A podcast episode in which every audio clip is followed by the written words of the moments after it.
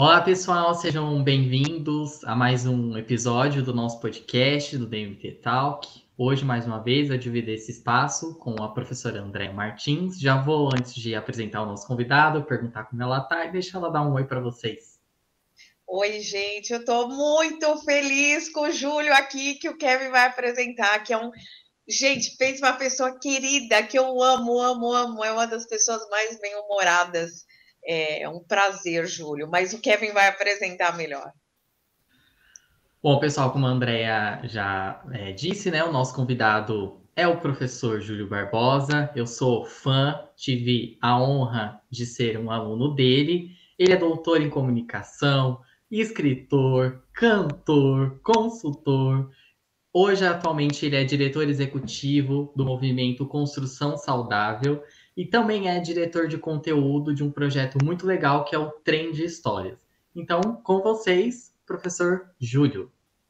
Oi, gente! Bom estar aqui conversando com vocês, papiano. Kevin, tem uma novidade. Eu também agora sou dono da Núcleo Rumos Consultoria e Editora. A gente vai lançar um livro esse ano, agora vários livros, mas um deles é o Relatos Selvagens na Comunicação, o livro de cabeceira dos Relações Públicas, que está saindo do forno, vai ser lançado agora no dia 15 de abril, daqui a 15 daqui a um mês praticamente. E a gente tem outras novidades por aí da editora que a gente está trabalhando.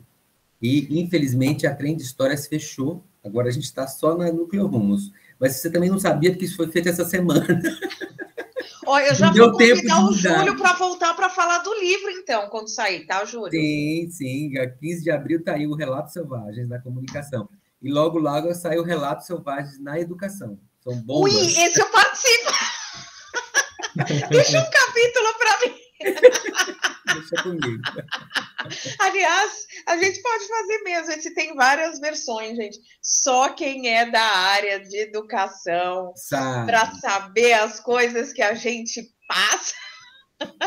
As violências que sofremos dentro da universidade, né? Muitas, Porque muitas. O professor sofre muita violência física, mental e estrutural dentro das organizações de ensino. Infelizmente, Sim. as universidades são um polo destruidor da mente do professor física, Ali... mental e emocional. Sim, aliás, Júlia, a gente estava conversando antes de começar, né?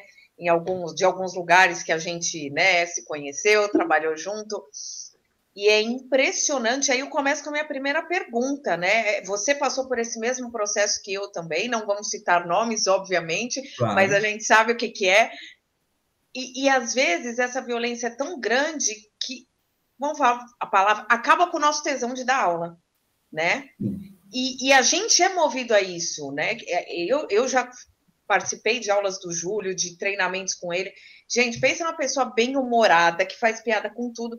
E às vezes a gente chega num ponto que a gente fala. Acabou. Não quer, é, não tem mais graça. E eu tô assim, eu continuo dando aula, mas esse semestre eu tô nesse processo de tentar recuperar aí alguma paixão. Isso. Me conta um pouco como é isso. Vamos falar primeiro de violência nas, nas, nas corporações ou vamos puxar um pouquinho para esse lado? Porque as pessoas Sim. acham que faculdade é festa, né? E não é. É, eu, eu acho o seguinte.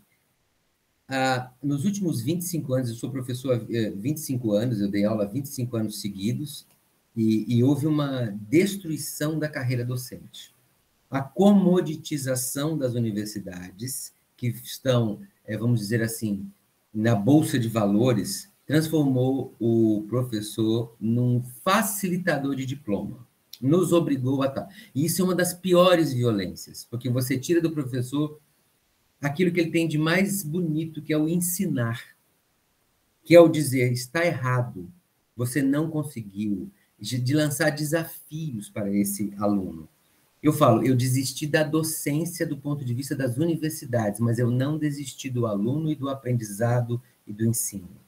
Eu não acredito numa universidade que coloca o aluno como se ele fosse um Deus, que ele vai fazer tudo, que ele pode tudo. O aluno precisa aprender, ele tem 17 anos, e ele tem que discutir, ele tem que aprender de uma maneira mais gradativa. Essa história de que o aluno se matricula no primeiro semestre e ele pode cursar o sexto porque a turma não existe, a turma, isso, é, isso, é uma mentira, isso é uma violência com o aluno, e com o aluno que já está no, naquele semestre, e com o professor, que tem que se virar em 10. Com esse papo de, ah, o aluno é protagonista, como um aluno que sai da escola pública sem nenhum conhecimento, com uma escola pública que hoje ainda não é a melhor escola pública do mundo, não será se não houver uma mudança, se o país não tiver um projeto educacional, pode jogar Mas é cômodo, né, o povo ser, ser ignorante, né? Muito cômodo. Sim, então, esse é projeto educacional não vai existir nunca.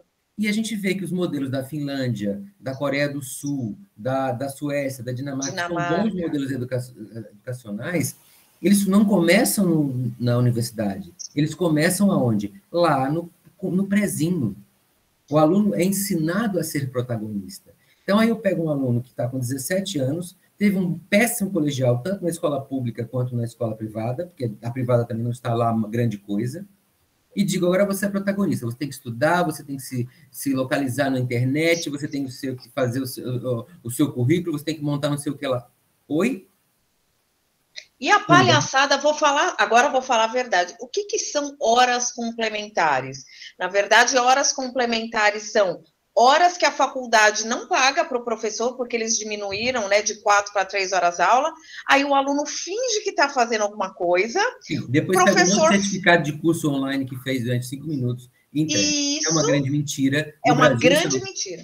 Então, sabe, mas sabe o que me preocupa, Júlio, assim, nesse sentido, é que a gente forma profissionais. Então, a gente está formando médicos que não sabem o que anatomia, uma pessoa tem. Assim, Sim, é, não e aí, anatomia. Ele vai no Google e pergunta: é pedra no rim, o que eu faço? Só que um dia pode, podemos ser nós, inclusive os, os, diretores e reitores dessas universidades, que vão lá e vão operar, um, vão ser operados por um médico que eles quiseram aprovar com um consórcio de diplomas, né? Sim. E que não vai saber fazer nada. Você vai estar lá aberto, o cara fala, Ih, mas na minha aula online não tinha isso aqui.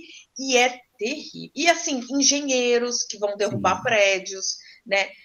administradores que vão falir empresas, a coisa é muito séria. É, André, e aí vem a violência contra o professor. Ser professor não é uma atividade para ganhar dinheiro, é, para complementar renda.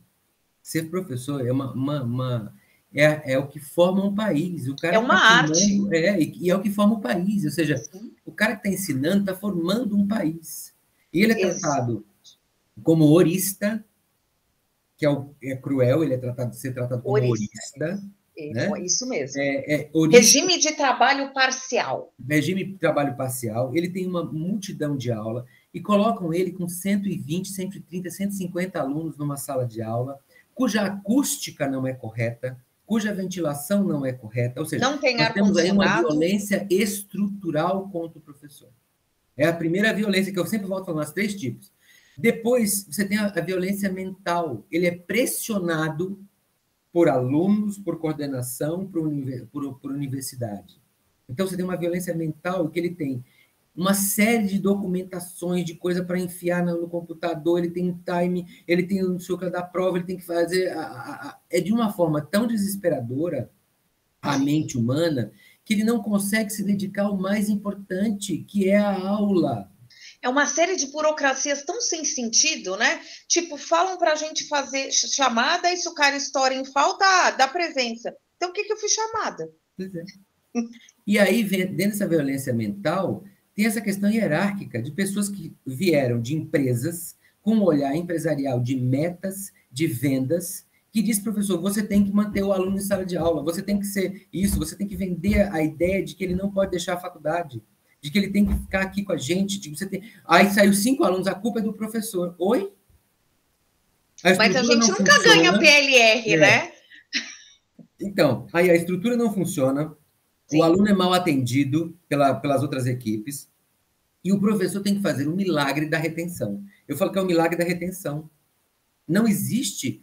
A atração é feita pelo marketing, mas a retenção é nossa. E com uma tarefa cruel, violenta destruidora de mentes.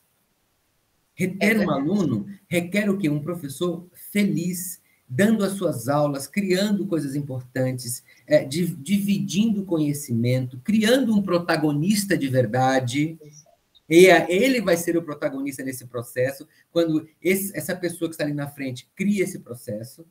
O Kevin está aqui, que foi meu aluno, que sabe como é que é você criar isso, você gerar é, conhecimento com humor, com amor, com técnica, com conteúdo. Isso aí é um trabalho de retenção gigante. Se as universidades e os seus pseudos dirigentes, os senhores dos commodities, saíssem das suas salas, das suas é, e parassem de criar projetos pedagógicos, porque eles não entendem de projetos pedagógicos, e não deixassem nem o que é. entendem de projetos Isso. pedagógicos, porque o fato de ser reitor ou vice-presidente não lhe dá a pecha de saber fazer um projeto pedagógico. Projeto Não mesmo. É só quem realmente vive. E os projetos pedagógicos de hoje que eu vejo, assim, enfia aluno aí para ganhar dinheiro. Até porque é ação, né? Tem- é, a- vamos, as- é, e vamos evitar evasão. Evita Sim. evasão, professor. Professor, você é obrigado a fazer a retenção dos alunos. Eu não sou obrigado a fazer retenção de alunos. Eu sou obrigado a dar uma aula maravilhosa. Que Exatamente. os alunos fiquem encantados. Isso é retenção de alunos. Mas me tiram o encantamento, me dão um salário de merda, desculpe falar. Não, eu viro um horista com um horário que eu venho dar uma aula no primeiro horário e a última na sexta-feira do último horário, com horários horrorosos, em que ninguém consegue fazer um mínimo de um, de um trabalho de equação, é, faz de qualquer jeito, o professor dá uma aula na China, outra aula na, na- não sei aonde. Isso quando ele não vem para uma aula na faculdade, ele tem vários horários livres, em vez de arrumar o horário dele, não, deixa assim.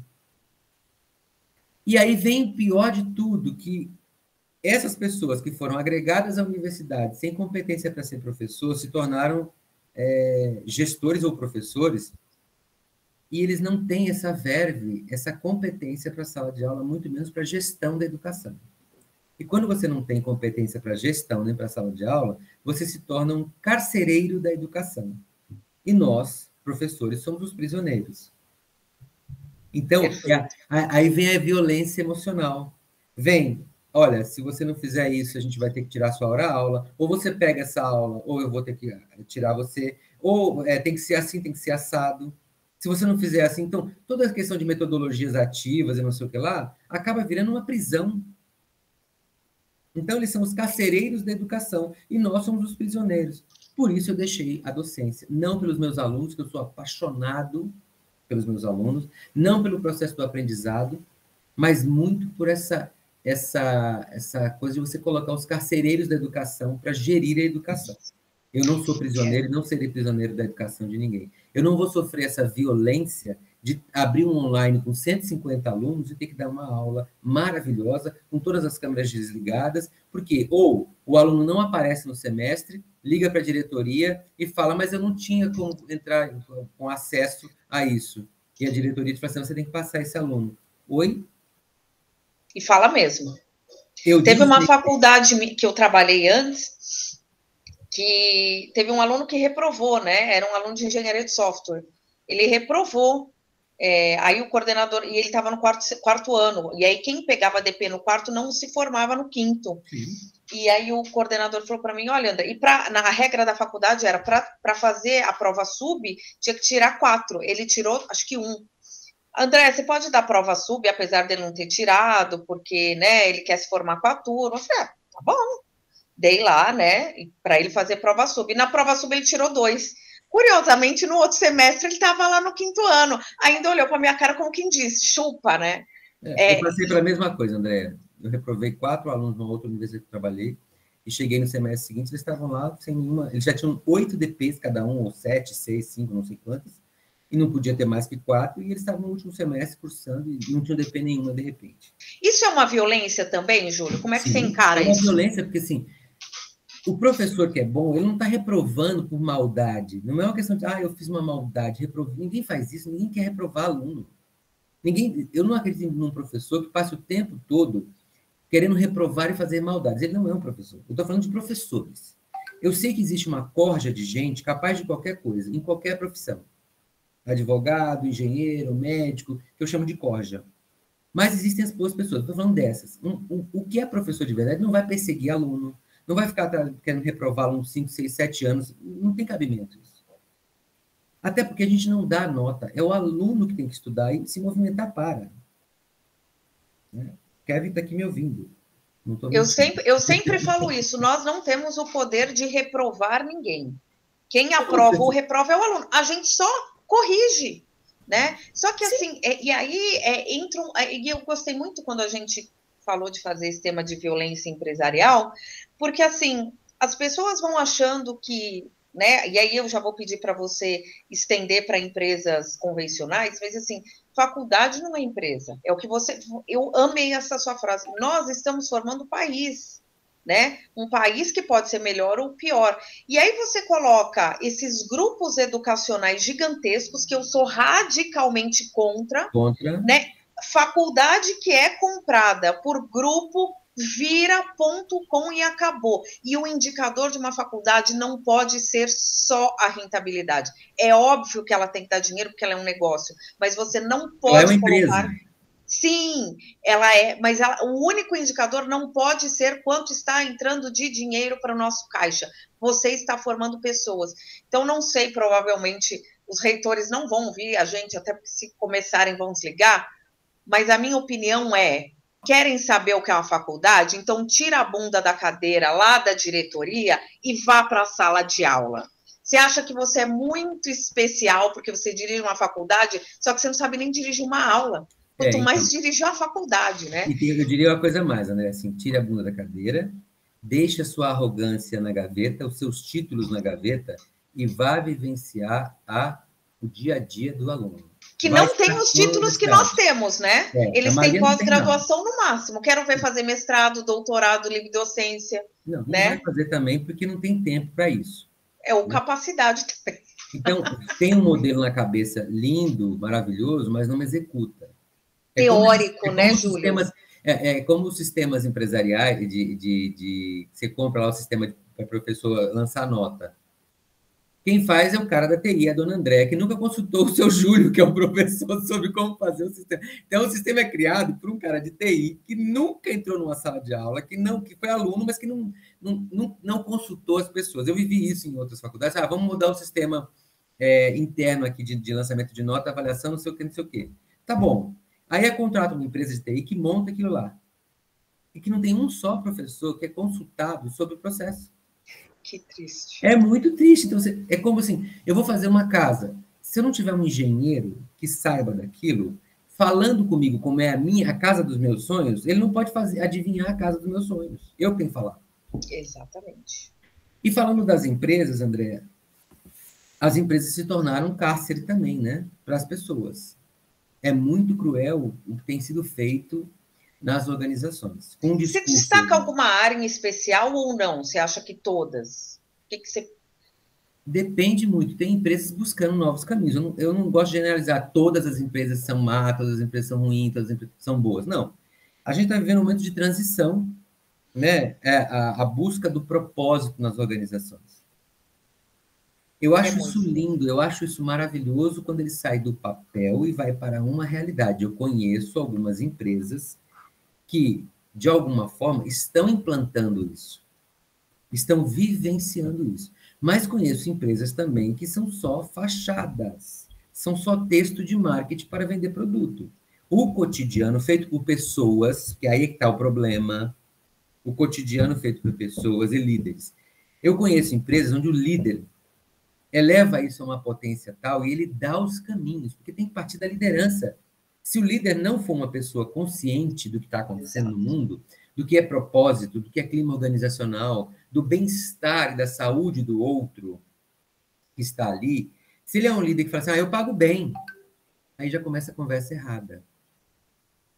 O pago Exato. bem não lhe dá o direito de me encarcerar e ser violento comigo. Não Quais são os tipos mais comuns de violência nas empresas? Eu, eu, eu, citei quatro, baseado no Fiorinho. O Fiorinho fala da, da publicidade, uhum. e eu transpus isso para o mundo da, da, do cotidiano da, da, das empresas, né? que eu chamei de, da parte é, emocional. O, Fio, o Fiorinho vai falar do quê? Da sedução, da provocação, da tentação e da intimidação. Então, você tem aí quatro formas de manipular as pessoas, de ser violento com as pessoas. E até a forma mais legal né? Que é a sedução, que parece bem bacana. É, você consegue é... falar um pouquinho das quatro formas vou aí para a gente falar, entender o que, que acontece e a gente conseguir se identificar, né? O que, o que, que eu estou passando? De repente, até as quatro. É, a sedução, a sedução é assim, ah, ideia linda do meu coração, você me ajuda aqui? É Olha, aquela coisa fofa, né? É... Ai, você é tão especial para mim. Isso acontece nos relacionamentos. Só, só você seria capaz de fazer isso. Eu vou inflar o teu ego, tá? Não sei o que seria de mim sem você, coisa linda, coisa fofa. E as pessoas são um pouco vaidosas, né, Sim, Júlio? elas se sentem. Ah, ela chega no, no, no escritório e fala assim: ah, o chefe me chamou para o café da manhã.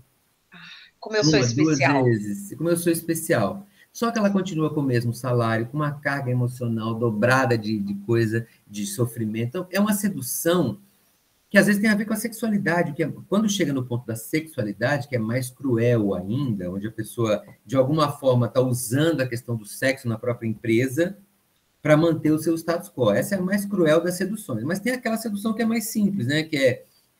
Essa sedução já, já beira o assédio ou não? Sim, Essa que você está falando. É, e muitas vezes ela é silenciosa, né? Tá. A pessoa fica com medo. A maioria dentro, das dentro, vezes. Dentro da sedução, quando chega no assédio e a pessoa ela ela grita, é ótimo. Mas e quando ela tem medo?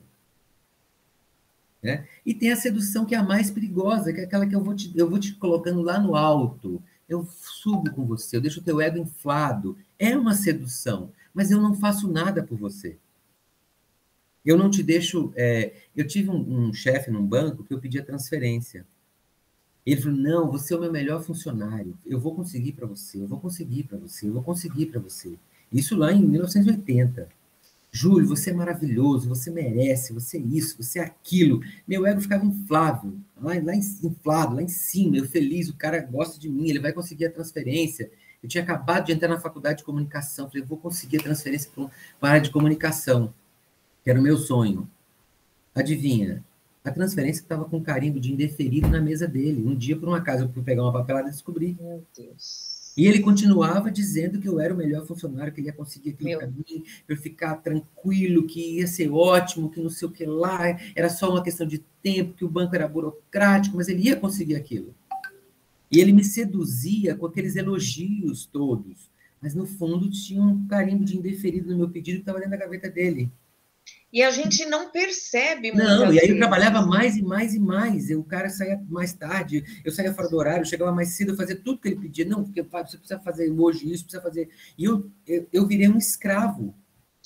Posso falar? O que eu sempre falo é a porra da vaidade, né, gente? Sim, a vaidade. Como a gente é vaidoso. Não, eu, eu sempre, quando eu falo isso, as pessoas acham que eu tô. Eu falo, gente, eu não. Se você me elogiar ou me criticar, tudo faz porque o canal no cérebro do elogio e da crítica é a mesma. E o que, que eu faço com o seu elogio? É. E aí, quando eu falo isso, as pessoas se chocam. E olha aí o exemplo que você está dando. Eu escrevi um artigo, é, Reconhecer-se ou Ser Reconhecido, para aquela revista RH, em que eu falo justamente disso. A primeira pessoa que tem que reconhecer o talento da gente é a gente mesmo, não é o outro. Então, se eu me deixei seduzir a esse ponto de ficar cego porque eu precisava tanto daquela coisa paternal de alguém me dizendo que eu era bom, que eu era maravilhoso, que eu era um funcionário exemplar. Por quê, né? Por quê? Eu não, Por quê? Será que eu não sabia que eu era um funcionário maravilhoso? Ah, mas aí você não acha também que entra uma coisa daquela, é, daquela hipocrisia nacional, que é um mal nacional, que eu não posso falar bem de mim? Então, pô, eu sou boa pra caramba no que eu faço. Não, você não pode falar, você é arrogante. É, arrogante, tem isso mesmo. O, o, o, Tom Jobim se reconhecer, isso, né? se reconhecer hoje virou arrogância. É. E, gente, não tem nada a ver, é. né? Eu me reconheço e, assim, às vezes eu pareço arrogante, as pessoas falam, ah, é muito arrogante. Eu tenho uma história de vida, desculpa, se você não tem, o problema é seu. Vá atrás da sua história de vida e veja o que você pode fazer por você. É, e eu sempre falo isso, o que medo. você achar de mim é problema seu, não tenho nada com isso. Seu achismo não me define, né? É isso aí, mas o problema é que, assim, quando você está falando da sedução, ela é muito perigosa porque você tem uma carteira assinada, você tem um documento que te coloca numa organização.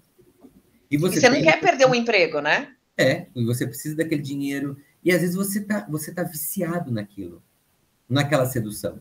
Esse sentido. Boa, Júlio! Isso é fantástico! É. Como as pessoas se viciam? É, elas se viciam no elogio. Mesmo que nada se resolva, mesmo que ela tá... Mas o cara chega e faz um elogio rasgado na frente de todo mundo. Influego. Ele resolveu algum dos seus problemas? Ele pensou em você? Ele parou de colocar você para trabalhar até as 11 da noite? Não.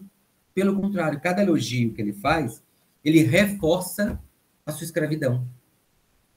E é cruel. Cê, olha, eu nunca tinha pensado nisso, Júlio. Eu tô chocada.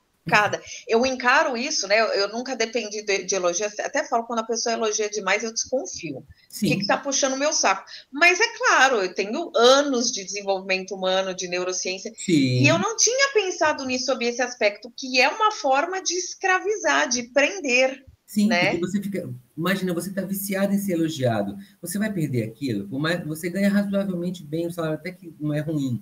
Você tem lá um status X, aquilo te aprisiona. De novo, eu falo para você, os gestores encarceradores são carcereiros das organizações. E aí vem a provocação, que também é cruel. André não vai com a minha cara, então André fala assim: será que você consegue mesmo, Júlio? Dá para você fazer isso a tempo? Você já fez isso antes mesmo? Tem certeza? Para quem disse que dominava, está demorando muito, né? Olha, olha, olha o horror que é isso. É. É uma Olha coisa que- as pessoas encaram meio, tá me desafiando, eu vou fazer. Olha a manipulação. É, por, provocação, eu te provoco. Pra, pra- Existe a provocação positiva do desafio. Tem um Sim. desafio, vamos fazer.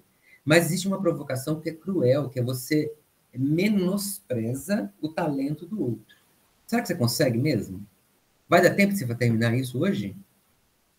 Isso mina qualquer tipo de criatividade. Isso mina a tua existência como o, o realizador. Porque se você naquele dia falhar, nossa, aquilo te destruiu para sempre. Tem gente que não suporta isso. E você sabe que tem uma frase do Karnal que eu adoro, que fala, vai de encontro ao que você fala, que a, no- a nossa base é o erro. Por que, que a gente tem tanto medo de errar? E você sabe que a provocação, André, ela acontece muito dentro da universidade, né? Porque chega um novo Conte. reitor, muda o modelo da, da- de atuação, e aí ele vai culpar quem? É, vocês não estão entendendo o modelo, vocês não fizeram. A gente conhece muito bem isso, né, André? Já, e assim, gente, é uma coisa muito interessante que eu falava até com uma, com uma colega da, da última, de uma das últimas faculdades que eu trabalho, eu vou colocar assim. Eu falava assim, e, e aí talvez eu acho que entre nesse caso, que eu saía da- das reuniões pedagógicas, não tem mais nada mais chato no mundo do que reunião pedagógica. A gente escuta todo ano as mesmas coisas. Sabe aquela reunião que não leva nada a lugar nenhum? São as Sim. reuniões pedagógicas. E eu saía de lá e ela olhava para mim assim, ela falava, um dia ela falou para mim: "Você tem a impressão que você é burra toda vez que você sai de uma reunião pedagógica? Você- eu saio sem entender nada". Eu falei: "Nossa, É. gente, que alívio, porque eu achei que era só eu". Eu, é, eu certa vez escutei assim, mas você dá aula há 20 anos mesmo? De um projeto que você não tem Eu não consegui entender a loucura do negócio. E eu, eu me martirizei com aquilo. Falei, será que eu sou tão burro assim? Será que eu sou. Você fica. Aquilo te provoca, né? Porque isso não é possível, né? Não é possível. É verdade, é verdade. É, eu- a pessoa te provoca a tal ponto que você fala assim, não, eu devo estar errado. E aí você. Olha, olha o tipo do encarceramento. O erro passa a ser seu. Toda, toda forma de, de violência é para ter tirar uma vantagem ou não? Sim. De alguma forma é para menosprezar, é para te diminuir, é para deixar você inseguro. E superar essas, essas formas de manipulação, quando, e aí você, o que, que acontece? Quando você consegue superar, você é o cara fora da curva, você é o cara que você é o bicho estranho. Quando você não se deixa entrar nessas, nessas é, manipulações de violência, você é então a força motriz da vida, e aí você passa a ser a pessoa que é melhor ser demitida. É, exato, é o que aconteceu comigo e com você, né? Porque assim, é, a gente passa a falar, não, pera, eu não, eu não vou ficar aqui, eu não vou me sujeitar a isso. E aí você começa até pelos seus colegas de trabalho, não, mas tem que fazer. Não, mas eu não vou fazer. Isso está errado, isso não, não condiz com a minha alma, não vou fazer, isso não faz sentido. E você aí falou você de dois, da sedução e da provocação. Quais são os outros dois que você destaca, Ju? tem a tentação, essa é cruel também, porque é o dinheiro, o pequeno aumento, o dia de folga, o cargo que virá. O cargo que virá é a tentação mais cruel e desumana da face da Terra. Tá a Olha, E é caminho, mais né? comum, né? Oi? Fala, Kevin. Eu falei que é a mais comum, né? E a mais comum, o cargo que virá é a mais comum. Olha, Kevin, eu estou te preparando para você assumir esse cargo. Esse cargo nunca virá. Por quê? Porque é um cargo que está para ser aprovado, é um cargo que não foi aprovado ainda, mas será, né? Olha, eu consegui, eu acho que eu vou conseguir um aumento para você esse ano. Ai, não deu certo. Olha, a diretoria. Eu estou esperando o meu aumento até hoje, já vai fazer em três anos. Mas é assim mesmo. E aí, essa tentação do dinheiro, do cargo, do status quo que vai chegando, ela está muito aliada à sedução. Porque eu falo, André é maravilhosa, André, esse cargo vai ser seu. Então, olha, são duas que vão vir juntas, né? Sim. Então, eu digo que existe um futuro possível e depois eu tiro o tapete. Ah, olha, ainda não foi esse ano, a gente não conseguiu, não teve liberação. E aí vem o cara de fora da empresa e assume o cargo. E aí, que, o que fazer? Aí eu dou, e a quarta dou... forma, qual que é, Júlio? É a intimidação, que é, essa ah. é cruel, essa é desumana, que é o eu te demito, eu te transfiro, eu, eu, eu mudo suas férias, eu diminuo sua carga horária quando é o professor, a gente conhece muito bem isso. Eu te tiro daqui e boto você lá.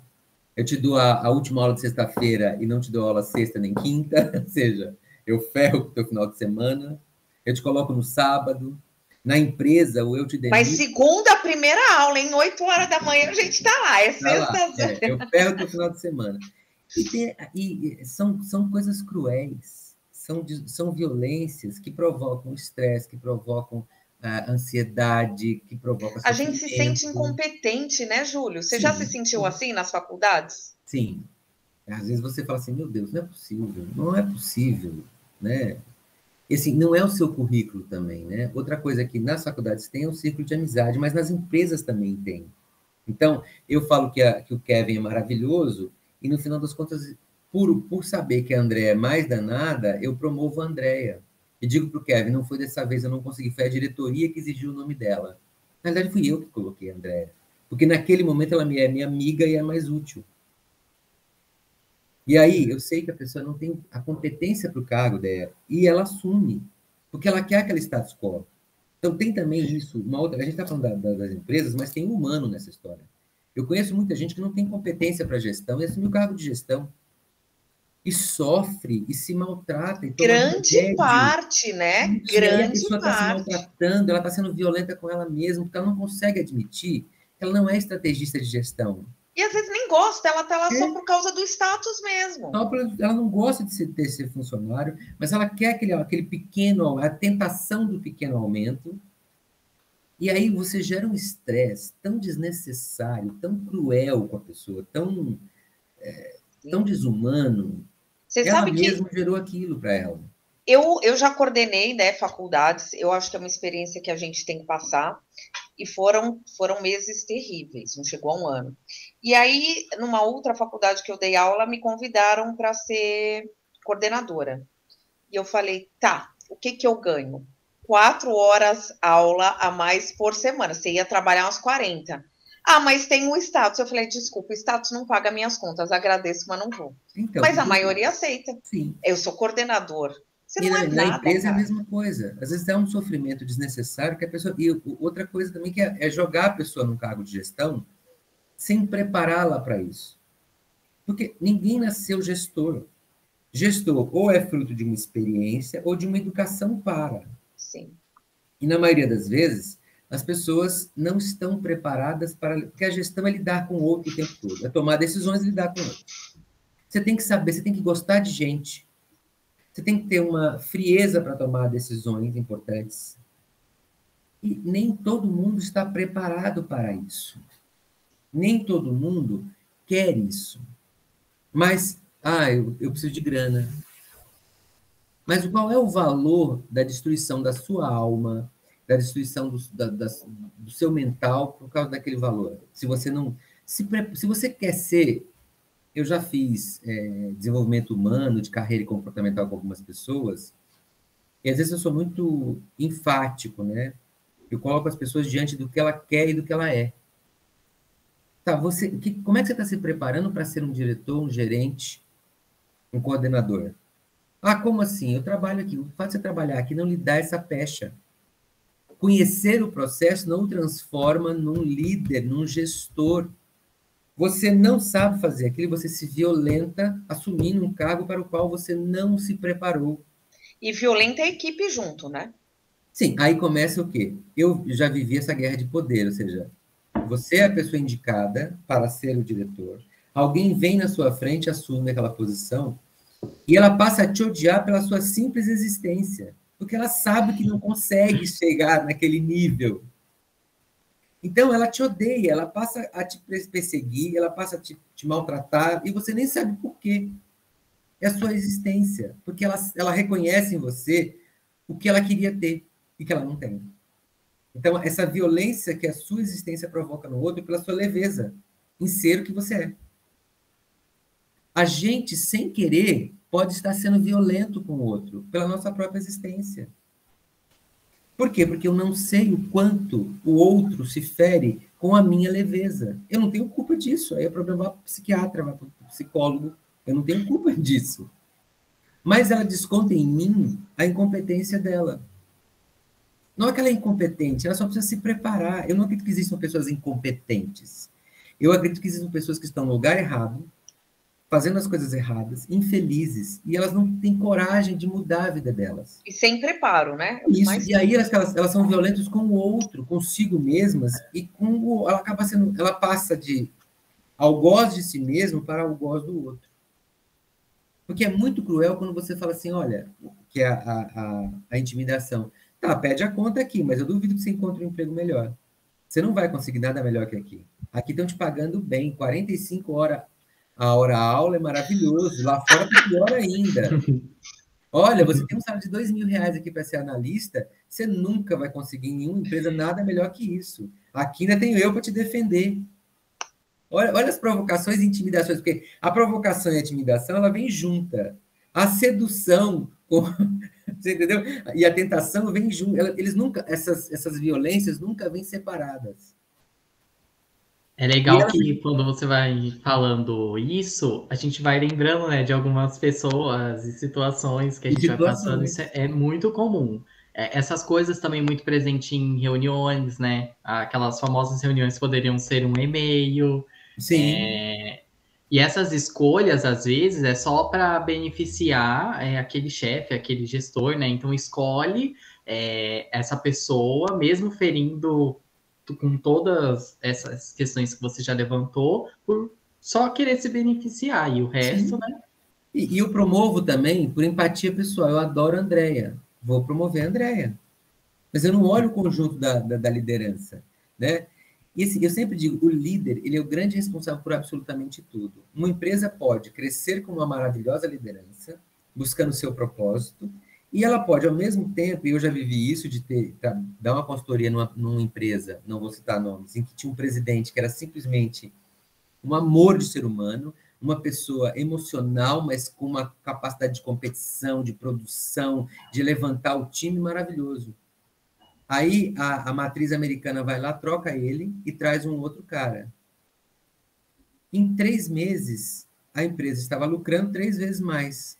Só que é um custo de várias demissões, funcionários pedindo a conta, da infelicidade. De, eu, eu, acompanhei a amargura das pessoas em três meses de, com, a, com a vinda desse novo líder. Então, ah, o discurso do propósito continuou o mesmo, mas o amargor desse, desse posicionamento, dessa liderança, através de só pensar no lucro. A gente passou por isso, né, Júlio? Sim, a gente passou nas. E, e, as organizações de educação, elas estão falidas. Não vem ninguém é dizer, ai, não, porque eu tenho um projeto maravilhoso que não tem. Projeto para ganhar dinheiro, é. não para formar conheço, pessoas. Eu conheço algumas organizações, alguns profissionais que foram para algumas, é, não vou citar nomes também, você conhece, e que está transformando uma, uma instituição num lugar muito legal.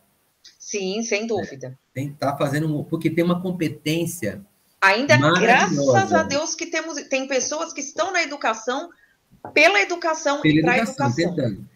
E tem pessoas que elas são destruidoras, porque elas estão mais preocupadas com o eu, eu, eu, do que com o coletivo. Na educação, a, a, a preocupação não pode ser o eu, é o coletivo. É o que está tá sendo ensinado, o que está sendo formado, o que, que essa criatura vai sair para a sociedade. O meu cliente, eu sempre pensei, o meu cliente nunca foi o aluno. O meu cliente sempre será, como professor, a sociedade. Sim. O que sai para a sociedade? A sociedade é o meu cliente, eles estão lá.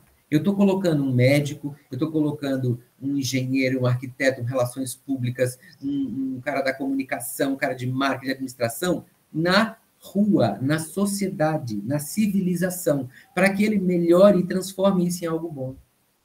Você sabe, vejo... Júlio, que o que você falou, agora você me falou uma coisa que ontem, é, ontem, esses dias, né? Não foi ontem, mas me chocou. É, eu estava passando, estava numa universidade e, e aí tinha lá missão integrar não sei o que, cidadãos, colocar não sei o que, e aí você descia no estacionamento tinha um estacionamento reservado para a diretoria, uma, um elevador reservado para a diretoria. Então, era a parte. Então, assim, você coloca lá uma missão linda que você quer promover a sociedade, integrar pessoas, mas você, diretor, não pode colocar o seu bumbumzinho no mesmo elevador de gente. É. Que isso, gente? Eu fiquei indignada quando eu vi isso. Uma parte Mas do. É o discurso do propósito que não faz sentido com a prática, que é isso que a gente estava falando desde o começo. Existe uma busca pelo propósito, mas não existe uma prática pelo propósito. Eu fico pensando o tamanho do ego de uma pessoa dessa, né? Porque um dia vai lá, quem, quem já teve no hospital, quem já viu e sabe, né? Você vai ficar lá num hospital, numa maca, o cara lava a tua bunda, e se, né? Então, acho que essas pessoas, em como especial. Diz, elas, como diz é, o ditado, do pó viemos para o pó iremos. As pessoas precisam de um choque de realidade, né? Porque assim. O seu título o é temporário, o seu título é temporário, o seu cargo é temporário. Tudo é temporário. Menos eu, a sua dignidade, eu diria. Olha, é, eu, eu, eu, prefiro sim abrir essa cam como eu abri hoje e ver você e, e o Kevin com esse olhar bonito para mim. E eu para vocês. Isso Ai, eu amo você, Júlia. Você sabe que eu sou sua fã muito, muito. Não, mas é isso que conta. É isso que conta. Não é o título de doutor que eu tenho. Não é os meus prêmios, não é o fato de eu ser diretor. Isso não conta para o resto das coisas. O que conta é pele, é olhar, sabe? É, é carinho, é respeito. É Quantas pessoas vão sentir sua falta seis meses depois que você morrer? É isso que conta. É isso que conta. Quem vai lembrar da sua existência e falar assim, poxa, era tão divertido? É, eu vejo agora muito nas redes sociais, ah, ela é influenciadora porque ela é bonita. Qual que foi o impacto que você causou no mundo? Que vida que você transformou? O que, que você fez além de ficar dando beijinho para uma selfie inutilmente. Tem uma e a gente está nessa geração, né? É, eu não sei se você viram agora a Madonna falando um texto super legal, pedindo desculpas, porque ela colocou a beleza como primeiro lugar para todas as mulheres. E ela fala: não, eu não deveria ter colocado a beleza como ponto principal, mas tudo que você é, e não só a sua beleza. Ou seja, a gente está vivendo aí, é, falando um pouco do mundo virtual. Eu passei uma coisa essa semana muito louca, né? Eu quase não assisto BBB, mas assisti algumas coisas da Jade Picon lá e tudo mais. E a, o Paulo Borges, que é um cara maravilhoso da área de moda, criador de São Paulo Fashion Week, fez colocou lá um texto de uma mulher maravilhoso sobre essa situação da Jade, que é por que, que ela foi, ela saiu do BBB votada? Porque ela teve um comportamento masculino, não um comportamento feminino, e as pessoas não gostaram disso. Eu achei o texto muito interessante, porque falava disso, ou seja, a sociedade dita comportamentos no mundo virtual para a mulher e para o homem. Sim. E as mesmas pessoas que no mundo virtual são lindas e maravilhosas e perfeitas, elas têm um demônio praticamente interior do cancelamento delas, que saiu da linha que está determinado, você deixa de ser ser humano. E é uma violência, é de uma violência as pessoas do mundo virtual, a gente já falando de violência, eu fiquei chocado com tudo que eu vi, que eu li. Eu achei tão violento as e assim você, aí você, eu, alguns perfis eu cliquei para ver quem eram aquelas pessoas que estavam falando aquilo. Ela tá a maquiagem tal, ela sorri, ela tá com um cachorrinho.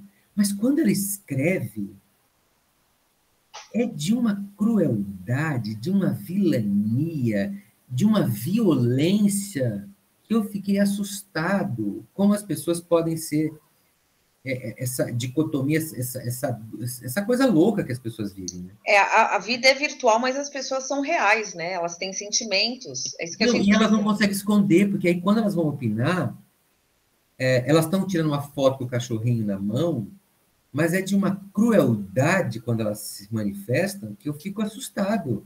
Eu fico imaginando, será que ela não tosta o cachorrinho também no, no liquidificador? Será que não são vários cachorrinhos que ela tem que ela põe no liquidificador, põe no forno? Nem fala é, que eu sou cachorreira, sou gateira, não mexeu então, com bicho, não. Pois é, mas eu, eu fico com medo de aquela imagem de, da, da, da bondade. Do perfeito, né? Do perfeito. O bonzinho. quando ela vai falar de alguém, ela crucifica a pessoa. E aí a Luana Piovani falou uma coisa no vídeo dela também, foi um vídeo muito, muito interessante, que ela fala assim, gente, vocês crucificam todo mundo sem saber o que as pessoas são. É por isso que Jesus não volta, ele está com medo de ser crucificado de novo. Eu achei isso fantástico. Fantástico. Ou seja, a gente está crucificando todo mundo nessa nova sociedade. Isso é uma violência também, né? A gente é senhor da, da vida alheia, a gente julga o tempo todo. Então, e se você não faz o que a maioria disse para fazer, você é cancelado, crucificado, maltratado. E aí, aquelas pessoas que estão sorrindo com a foto da flor na mão, do cachorrinho na mão e sorrindo com o outro coleguinha, ela vai lá e escreve coisas assustadoras. Ou seja, a violência que se pratica no mundo virtual hoje, ela é absurda. E ela vaza para a empresa, ela vaza para a universidade, né? E ela se expande para outras instituições e principalmente a organização. Tem violência na publicidade também, Júlio? Sim, essas, essas que eu falei para você nascem da publicidade, esses quatro tipos de manipulação, porque você vê uma propaganda hoje, ela, ela, ela, tem, ela é carregada de coisas subliminares. A música Sim. hoje é violenta. Essa coisa de, da publicidade, de, por exemplo, uh, comercial de cerveja geralmente é uma mulher gostosona. Ninguém, aquilo não é real. Não é, eu já trabalhei em TV, eu sei. Isso, isso acaba, destrói com milhares de mulheres ao redor do mundo. Eu tenho que ter aquela bunda, eu tenho que ter aquele peito, eu tenho que ter aquela. Não, é gente, eu sou eu. É uma violência que Assim, e você vê lá a gordofobia, a, a, a, homofobia, tem uma série de violência que acontece na publicidade, que hoje se mascara muito. Ah, não, a gente colocou uma pessoa negra, a gente colocou um gay, a gente colocou uma mulher gordinha na publicidade, assim, tá. Isso é ali. é balela, né? Presta atenção numa coisa muito interessante. Vamos pegar os vídeos da Adele antes dela emagrecer. Era sempre aquele fundo preto, ela sentada, ela com vestidão assim para disfarçar o tamanho preto. dela. É, preto, com fundo agora preto. ela usa preto, a câmera pega ela inteira, que ela emagreceu 40 quilos, 30 quilos, a câmera faz o voleio das costas dela em tudo quanto é. A câmera anda atrás da Adele, agora que ela é magra. Mas por que, que antes ela só está mais ou menos num, num, em posições que contrapõem a filmagem? Por quê? Só porque ela é gordinha? E o que importa dela é a voz e a capacidade que ela tem de compor e de cantar, né? Mas se você é, observa os vídeos, tem um vídeo que o, eu esqueço, o Rolling the Deep, que ela está sentada.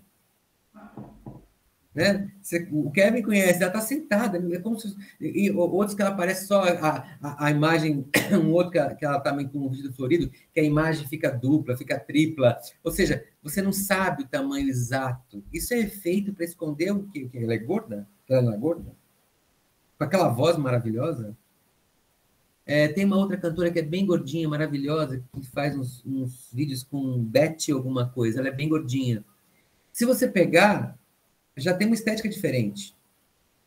Ela já aparece de corpo, mas no começo ela aparecia só daqui para cima, né? Dos seios para cima, porque ela é bem gordinha. Então, a, a, o, a, existe sim ainda muito preconceito e violência com as pessoas.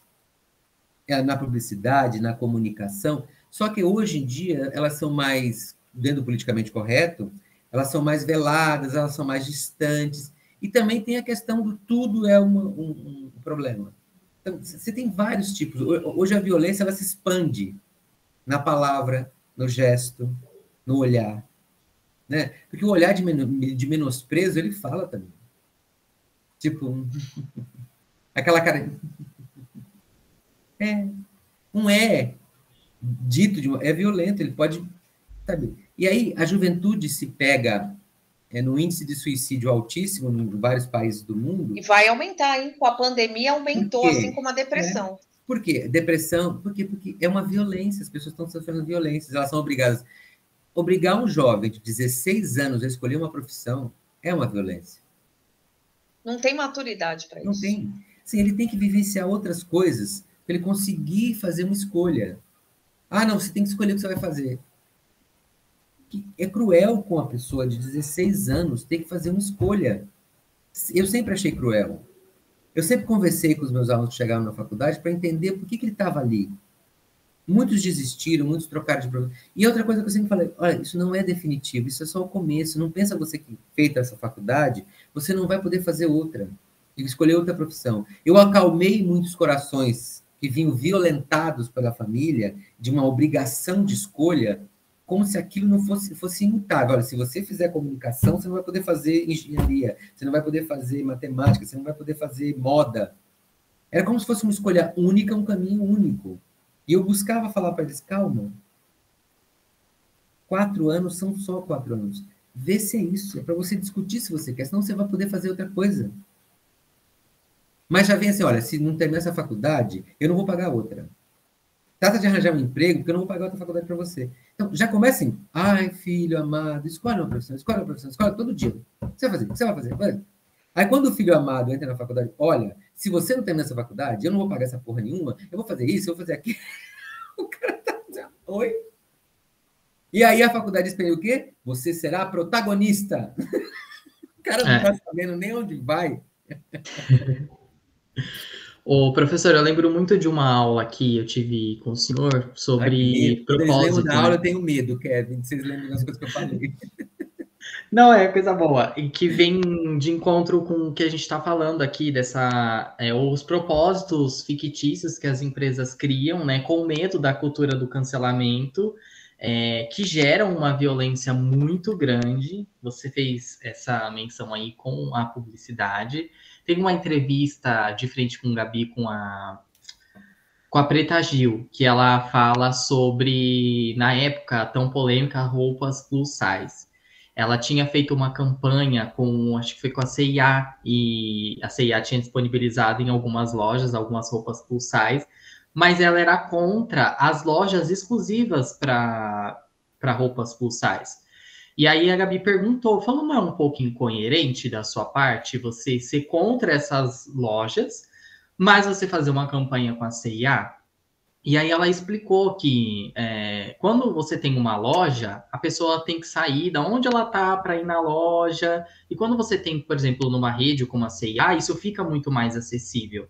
E falando dessa questões de propósitos dentro das, das empresas, a gente vê muito né, esses textinhos bonitos de é, contra a homofobia, né? É, falando, faz um post lá no dia do orgulho LGBT, ou contra o racismo, ou até mesmo no Dia da Mulher, mas quantas pessoas dentro da organização você tem mulheres, é, gordas, negras, né? Então. E quantas dessas gordas, negras, mulheres são, são líderes, né, Kevin? É. Sim, são líderes. E aí. Eu tenho várias que são faxineiras, né? Boto na faxina, boto atrás do balcão, boto num lugar que não é visível, né? Ou que seja visível, Sim. mas de uma outra forma. Né? Sim. Então, é e aí a gente entra nessas provocações aqui que você trouxe, né? Então, quando uma dessas pessoas, uma mulher, por exemplo, ela acaba sendo mais intimidada pelos chefes é, machistas, né? É, como que você vê, assim, é, já que você trabalha com e passou por tantas empresas, como que esse posicionamento ele pode entrar nessas violências? Bem, tudo começa pela liderança. Os líderes são o ponto-chave das organizações. Depois, a segunda instância de liderança também é um outro problema, você tem um diretor maravilhoso, um presidente maravilhoso, mas você tem um gerente lixo.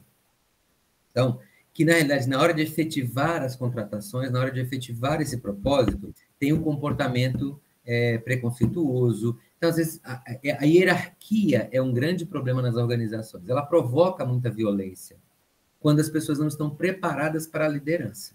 Então, eu sempre acredito que o líder é quem vai mudar o comportamento das pessoas, é o exemplo. Não adianta eu falar, ah, tudo é lindo. Só que o meu comportamento não é esse. Então, eu falo de diversidade, mas eu, quando eu vou ver os cargos na minha empresa, são todos homens, cis. Eu falo de diversidade, mas eu não tenho nenhum funcionário trans. E quando eu tenho, eu alijo ele numa situação X lá, num canto da empresa.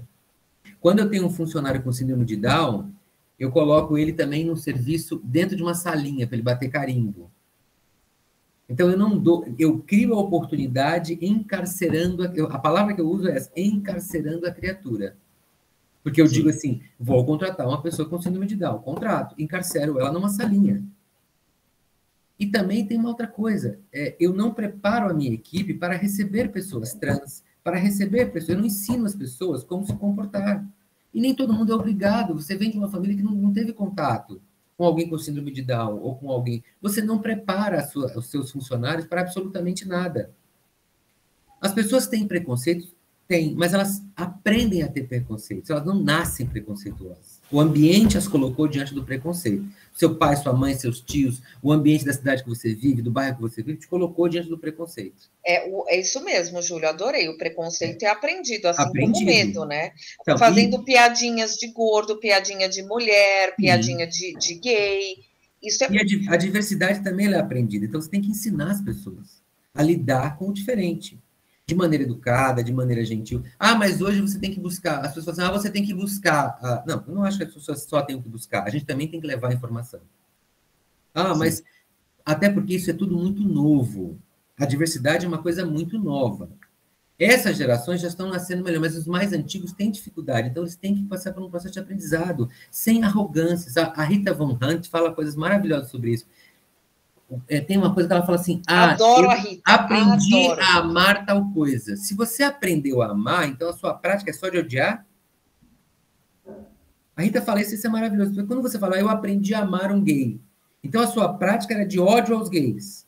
Ela tem um vídeo que eu amo, que ela fala que a, a beleza, o que a gente considera beleza, na verdade, é um padrão é um status, né? É uma a, a gente considera bonito aquilo que é, obrigatoriamente tem, envolve dinheiro. Então, antigamente você tinha que ser gordinho, ser muito branco, porque não tinha alimentos. Então, quem era gordinho, muito branco, sangue azul? Os reis, né? Os trabalhadores eram malhados, porque ficavam na terra, morenos. Agora, qual é o padrão? As pessoas têm que ser malhadas, têm que ser morenas, porque ninguém tem tempo de ficar três horas na academia, nem dinheiro para fazer tudo isso. Sim. Então, a gente. Ela, esse vídeo dela, eu recomendo que todo mundo veja, que é. é ela é muito, é maravilhosa. Ela é maravilhosa. maravilhosa. E é, quando ela fala isso, eu me toquei falei, gente, eu aprendi a amar, então eu só odiava. A minha trajetória é de ódio, e eu aprendi a amar. E tinha que ser o contrário. A gente tem que ter uma trajetória de amor. E você pode vir a odiar, mas a sua trajetória tem que ser de amor. E a gente se comporta nas organizações Sim. com uma trajetória de violência, que ela vem do desamor pelo que a gente escolheu, a gente está infeliz, é, é, é, tudo parte de uma atitude pessoal. Eu escolhi uma profissão que eu não gosto, eu fui para uma empresa que eu não gosto, eu tenho medo do mercado, eu não consigo fazer absolutamente nada, eu não confio em mim mesmo, eu preciso que as pessoas me reconheçam, porque eu não sei me reconhecer o meu talento, e eu tenho medo. E o medo é um inimigo mortal da criatividade, da vida. A gente pode ter medo, mas a gente não pode viver no medo. O medo, ele existe, mas eu, eu sempre falo isso. Eu sinto medo, mas eu vou com medo. Sim. Eu vou com medo. Tem medo? Morrendo. O Kevin, eu conto umas situações para ele que eu falo assim: eu não tô com medo, eu tô apavorada. É. Mas vai. Eu, tô, eu não vejo o que dá. Todo cagado, mas vamos... Todo cagado. Aí tem a frase, tem uma frase de uma amiga que eu amo, que é o que é um peido para quem tá cagado, né? É, então. É, enfim. E sinceramente, assim, a gente tem que enfrentar. Tem. E aí eu, eu falo para os jovens da idade do Kevin que assim, a gente vai ter medo até o dia da morte, porque o nosso maior medo é da morte. Então vamos enfrentar as coisas, vamos lutar. Não você não vai passar numa rua escura, você sabe que tem marginais às meia-noite sozinho, né? Então, você aí não é questão de enfrentar o medo, aí é questão de você ser um imbecil. é outra Verdade. coisa. Né? Professor, também tem uma outra pergunta é, relacionada a isso que você falou agora. É, você acredita que as culturas organizacionais frágeis favorecem a violência corporativa? Completamente. Um líder frágil que iniciou uma empresa sobre a égide, por exemplo, muitas vezes as empresas é, patriarcais, elas, são, elas funcionam à base daquele fundador. Quando o fundador morre, a pessoa que assume, ela não tem aquela cultura e ela não sabe o que fazer com aquilo. E muitas vezes isso se perde. Então, assim, a cultura organizacional, ela é sempre baseada, eu digo, na liderança. Se esse líder é fraco, ele vai criar uma, um, elos fracos na organização. E isso vai levar a organização ao fim. Se o líder é forte, e ele, e ah, tem uma coisa, além dele ser forte, ele tem que saber permear as suas equipes de pessoas fortes, porque se ele sabe que se ele sair dela, a empresa continua sólida e forte. A maioria dos líderes são centralizadores, são muito, são muito bons, mas são centralizadores emocionais. Então, eles tratam. É, é, eu falo sempre que existe um grande complexo no, em muitas lideranças, que é o complexo de Branca de Neve. Transforma todo mundo em criancinha, né? Seus sete anões ali como. Então, eu quero todo mundo muito menor. Esse líder, e ele é bom, não é que ele é ruim, ele sabe ser líder, mas ele quer manter o status quo de poder dele. A permanência no poder, Kevin, ela é destrutiva. Ela tem que, você tem que saber uma hora de se de mudar. Porque assim, você fica 30 anos dono de um poder absoluto, é uma autodestruição de você mesmo. Você tem que saber a hora de você deixar os outros ascenderem. Você prepara as pessoas para ascenderem. Mesmo que Sair de cena custe, também, né? É, Importante. A sua cabeça. Mesmo que custe a sua cabeça. As pessoas têm Sim. que. Você tem que deixar o, o poder, ele é uma coisa. É, ele é temporal. E você tem que saber exatamente o momento de você largar ele. Eu fui presidente de uma associação, todo mundo queria que eu me recandidatasse. Eu falei, não, dois anos é o suficiente. Outras pessoas precisam vir. Eu fui não, coordenador de curso. Não se viciar no poder, né, Júlio? É, não porque é viciante. E se você ainda por cima é um bom líder e amado, é mais cruel. Porque você, aquilo vai te colocar num, num patamar de, de poder que é quase infinito. Porque você, além de ser líder, além de ter poder, você é amado e você sabe fazer isso. Então aí é mais perigoso ainda. Aí porque você você tem a, a, aí vem o narcisismo, vem a arrogância, vem a cegueira. E chega uma hora que essa repetição do poder te cega e você passa a ser odiado. E aí você começa a cometer pequenas, as pequenas violências. Você não escuta mais. Uh, vamos imaginar, eu sou o presidente, André é a diretora. A gente está ali trabalhando. Chega uma hora que eu sou o presidente, Andréa. Se você não está satisfeita, saia. Eu construí com o André um, um, espaço maravilhoso, mas chega uma hora que assim, eu estou tão arrogante de que eu fiz aquilo sozinho, eu expulso as pessoas que estavam comigo. É uma cegueira do poder. Ninguém faz nada sozinho, né? Importante. Ninguém faz nada sozinho. A gente aprende. Eu, eu aprendi, eu fui um.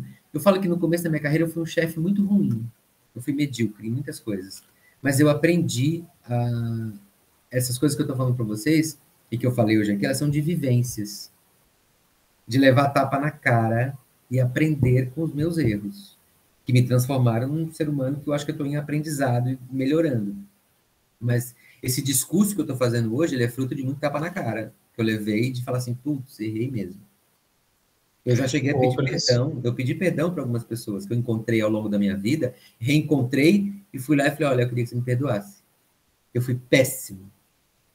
E a pessoa ficar me olhando assim, tipo, oi?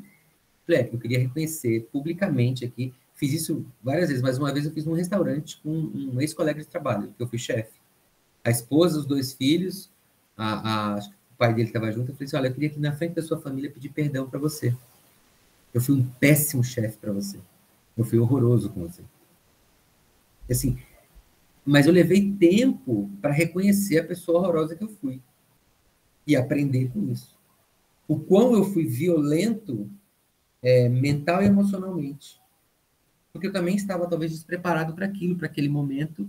E mas o fato de você saber que você errou, voltar atrás, ah, mas passou muito tempo, não importa. Não foi só, não foi, eu não estava só pedindo perdão a ele, eu estava me perdoando. Que é o mais importante, quando você se perdoa pelo seu processo de aprendizado. Você começa a ser menos violento Infelizmente, a gente faz uma comunicação gestual, a gente faz uma comunicação verbal e não verbal, né, a gestual, muito violenta.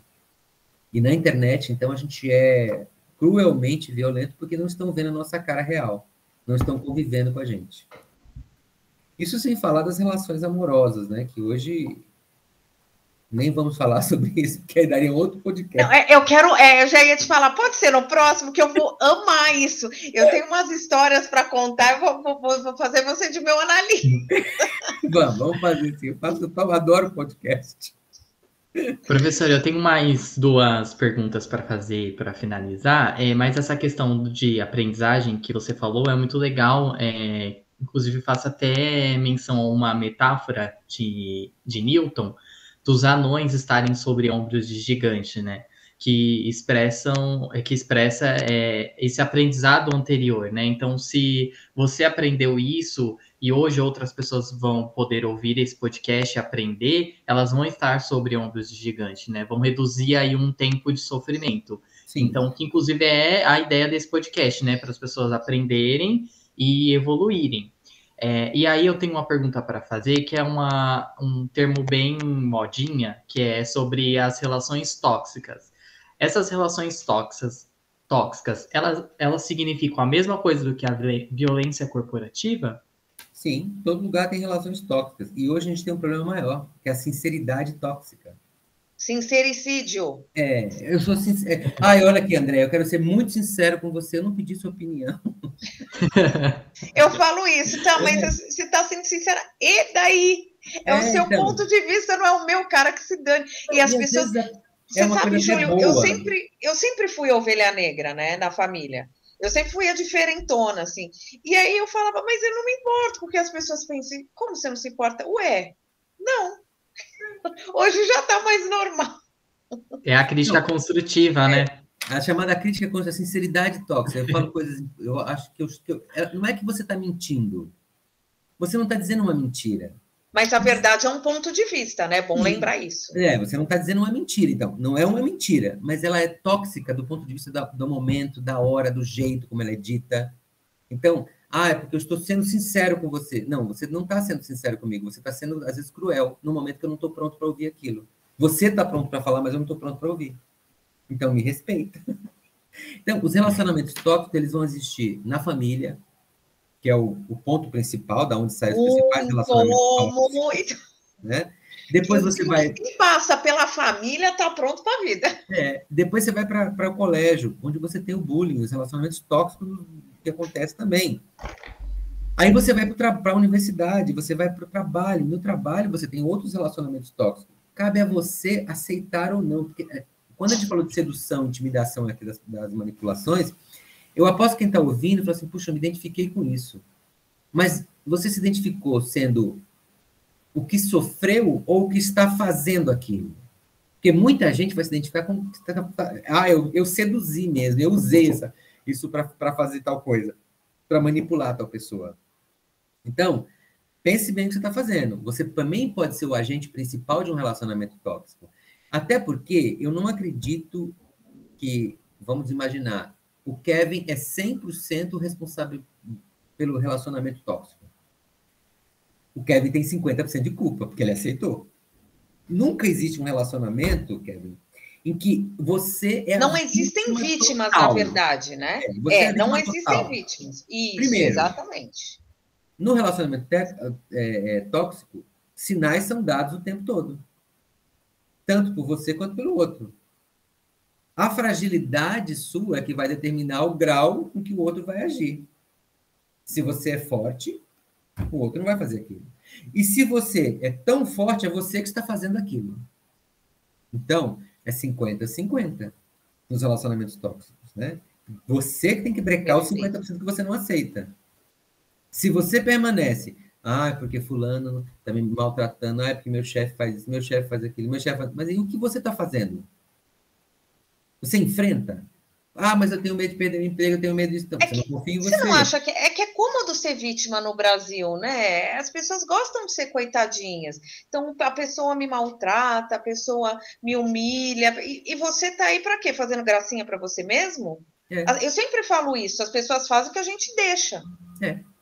E tem aquele que fala assim. Ah. E tem, e tem um falso, o, o, falso sofredor, que ele fala assim, mas eu perdoei, agora está tudo bem.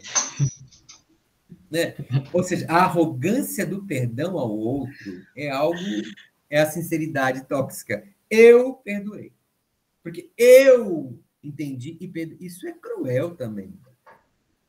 Né? É, a Andrea se diverte com, com as minhas brigas, né? Ela, ela morre de rir com as minhas brigas, mas é, por, por eu ser muito novo, eu já sofri várias vezes algumas coisas em, algum, em ambientes corporativos, né? E eu não, não guardo, não. Se é um chefe meu, eu falo exatamente a sua fala no início.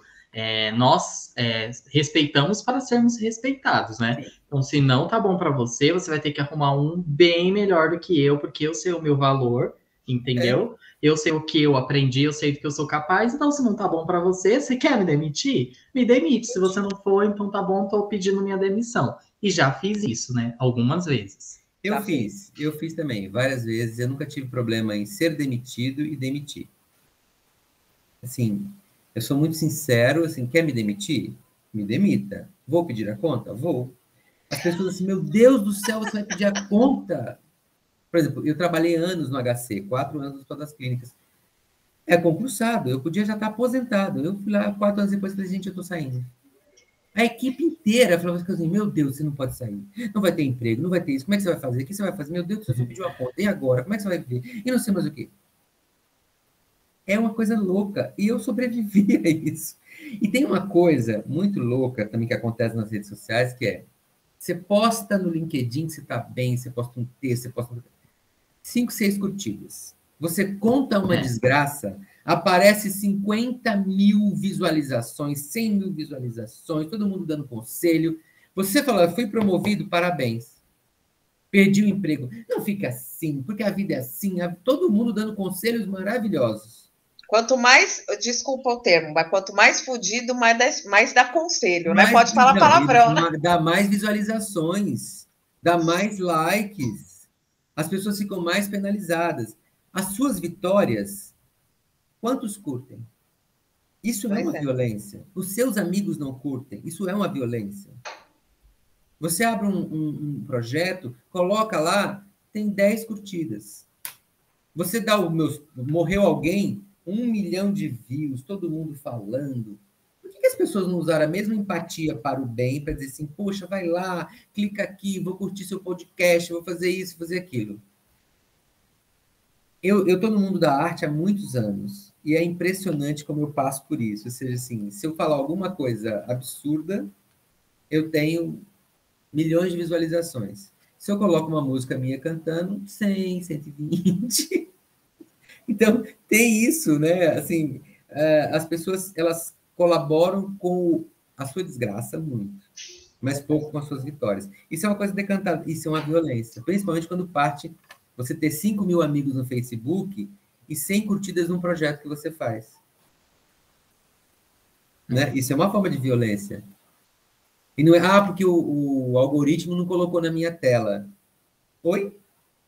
Eu mandei para você lá curtir a minha página, não foi o algoritmo. Você que não abriu a página da curtida. E aí tem uma coisa do que é uma coisa cruel que as pessoas realizadoras elas sofrem muito. Quem realiza nesse país, e o Tom Jobim já falava isso, que sucesso no Brasil é crime. Grande verdade. Nossa, a gente falou tanta coisa que eu tô até zonzo já.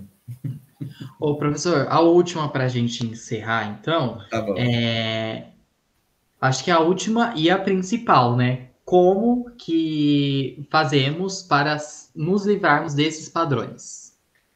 Resposta bem simples: seja você e não tenha medo. Se, se você for outra pessoa, se você ficar criando essas, esses personagens, é, ilu, porque a ilusão do poder é o, é o mais cruel, que te faz ficar encarcerado. Porque você quer aquele cargo, você quer aquele salário, você quer aquele dinheiro, você quer aquele negócio que você não tem vai ser feliz. Se você, se sua felicidade é fazer bolo, vai fazer bolo. Tem gente que sofre numa empresa desmedidamente, fazendo aquilo que não gosta. E ela se torna uma pessoa amarga. E ela, ela se torna aquilo. Aí ela, ela, ela, ela odeia aquela liderança. Ela é promovida ali, ela repete as mesmas coisas, porque ela está encarcerada na Sim. alma dela. Né? Assim como mães e pais repetem o modelo de mães e pais que eles detestaram. Detestaram. Eles, é impressionante. Eu tenho uma frase para isso: meteu o pau ficou igual. É. Porque o que você mete o pau, você foca muito, você cria, aprende com aquele modelo. Sim.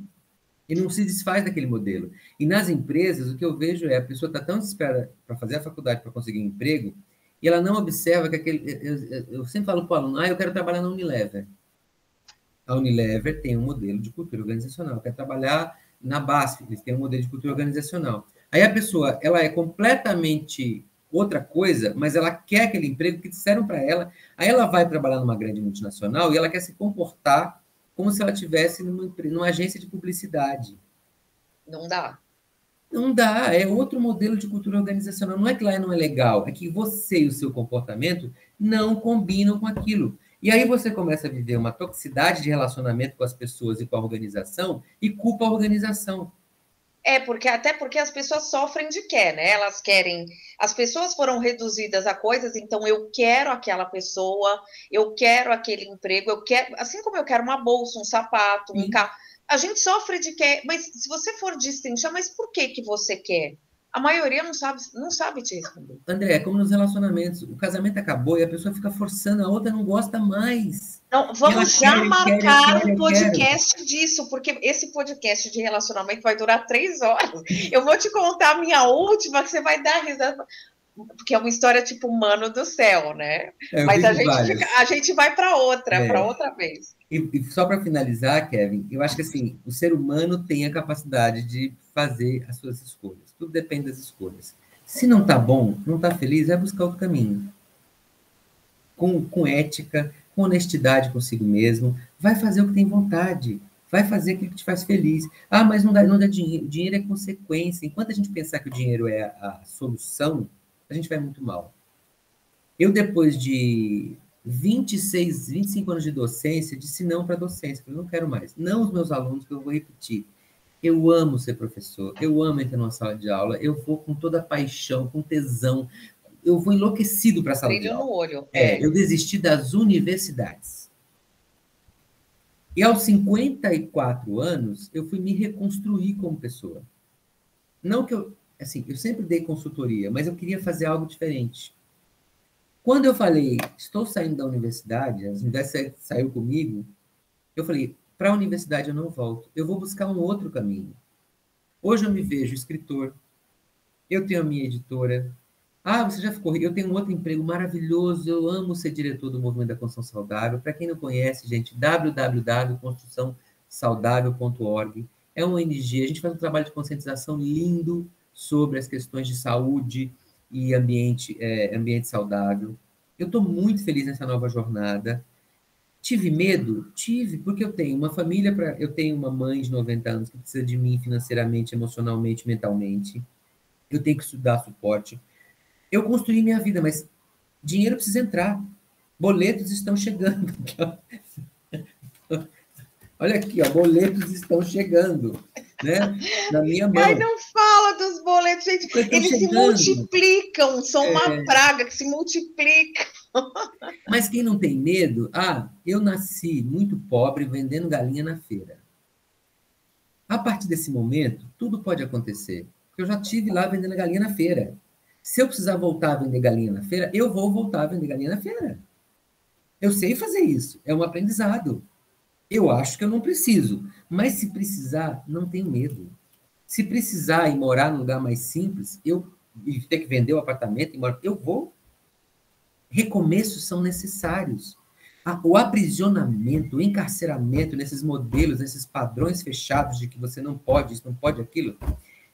Só para vocês terem uma ideia, eu morava num apartamento grande e vim para um apartamento pequeno por escolha. Eu tinha um guarda-roupa com quatro, cinco portas. Hoje eu tenho de duas. Eu não preciso daquilo tudo. Eu cheguei à conclusão de que eu não preciso de tanta coisa para sobreviver. Eu não preciso de, de um carro. Eu tinha um carro, não tenho mais. Eu pego o metrô, eu pego o ônibus, eu pego o Uber eu não tenho mais certas necessidades que aos 35 eu achava que tinha.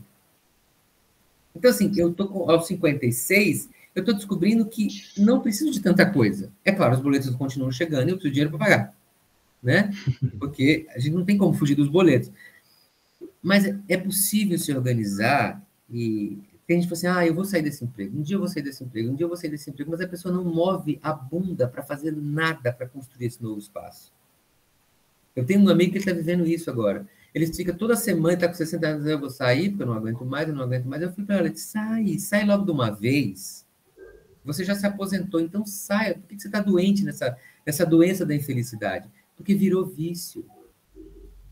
Agora ele está viciado na infelicidade. E esse é o problema, Kevin. Quando você me pergunta a cultura organizacional e o que fazer, não se vicie, porque é uma droga. A infelicidade uma é droga. uma droga. Reclamar de onde você está Emoções são drogas. Emo... Isso, a gente se vicia em emoções. É, é, reclamar reclamar cria uma, uma química no cérebro Sim. e as pessoas se viciam nisso. E aí você fica naquela rotina de acordar e falar mal das pessoas, da empresa, de chegar na empresa, papapá, papapá. Hoje, eu vou ser bem honesto, eu falo mal do home office. Eu detesto ficar o dia inteiro dentro de casa, trancado. Eu gosto de gente. Ter que ficar o dia inteiro nesse computador trabalhando. Isso me, me, Mas é o meu trabalho. Eu gosto do que eu faço, mas eu não gosto de ficar trancado o dia inteiro dentro de casa. Você não me? Isso me causa um, uma certa angústia, esse aprisionamento do home office. Ter que sair de máscara, com medo de pegar uma doença. Isso faz mal. Mas mudar de emprego, buscar novas oportunidades, ir atrás, me preparar. Quer mudar de emprego, gente? Se prepare para isso. Em seis meses você consegue fazer um curso novo, fazer outras coisas. Às vezes eu pego o currículo e a pessoa está lá. O que, você fez no último, no último ano? Me chamam para algumas agências para fazer contratação de pessoas. Ah, não, é, ó, ah, você não fez nenhum curso. Nada. Não Porra nenhuma. É, ela reclama que a empresa não presta, mas ela não fez absolutamente nada. Ela não criou nenhuma situação positiva para nada. E aí você fala assim, mas e você, Júlio? Eu estou pensando. É, eu tenho até sexta-feira para decidir se eu faço faculdade de filosofia ou de, de, desculpa, de fisioterapia ou de psicologia. A essa altura do campeonato, com quase 60 anos, sim. Porque eu vou me aposentar em quatro anos, estou pensando em ter uma segunda profissão. Ter um consultório onde eu possa fazer alguma coisa para alguém. Você vai enfrentar uma, uma faculdade? Vou. Estou pensando seriamente, tenho até de sexta-feira para decidir. até segunda-feira para decidir. Qual o problema? De eu ter 50, 60, 70, querer fazer uma faculdade, fazer uma nova profissão e ir atrás de outra coisa. Tirar a bunda da cadeira e ir atrás das suas histórias. Agora, ficar só o tempo todo, porque essa empresa não presta, porque essa empresa é ruim, porque não sei o que lá, porque meu chefe é abusivo, porque minha chefe é não sei o que lá. Ah, vai catar coquinho, sai. Ou faz como eu, cospe na cara do povo. Eu digo desaforo a Deus e o mundo que atravessou meu caminho. Então... Adoro, adoro. Uma vez eu fiz uma, um treinamento com o Júlio, e eu não sei se você lembra que era de, de mediação, uma coisa muito doida que a gente fez. E aí a gente tinha um Sim. dia, você lembra? Um dia que era 8 horas da manhã, a gente tinha que estar naquele negócio. Era tipo obrigação, tinha que fazer, não tinha sentido nenhum aquilo. E aí eu cheguei, né? Eu sou muito elétrica. E, e aí eu falei, porra, hoje eu falei com o negão que tá foda. Quem é negão? Deus. Aí eu lembro muito da sua cara olhando para mim. O que, que você toma de Se eu tomar, vai ser pior. Tomou o quê, menina? Pelo amor de Deus, não dá esse É, foi bem, bem sério, assim. Então ele fala, e o Júlio, assim, é uma pessoa que eu aprendi a amar. E ele fala a verdade Obrigado. mesmo, mas é com uma leveza, com uma doçura.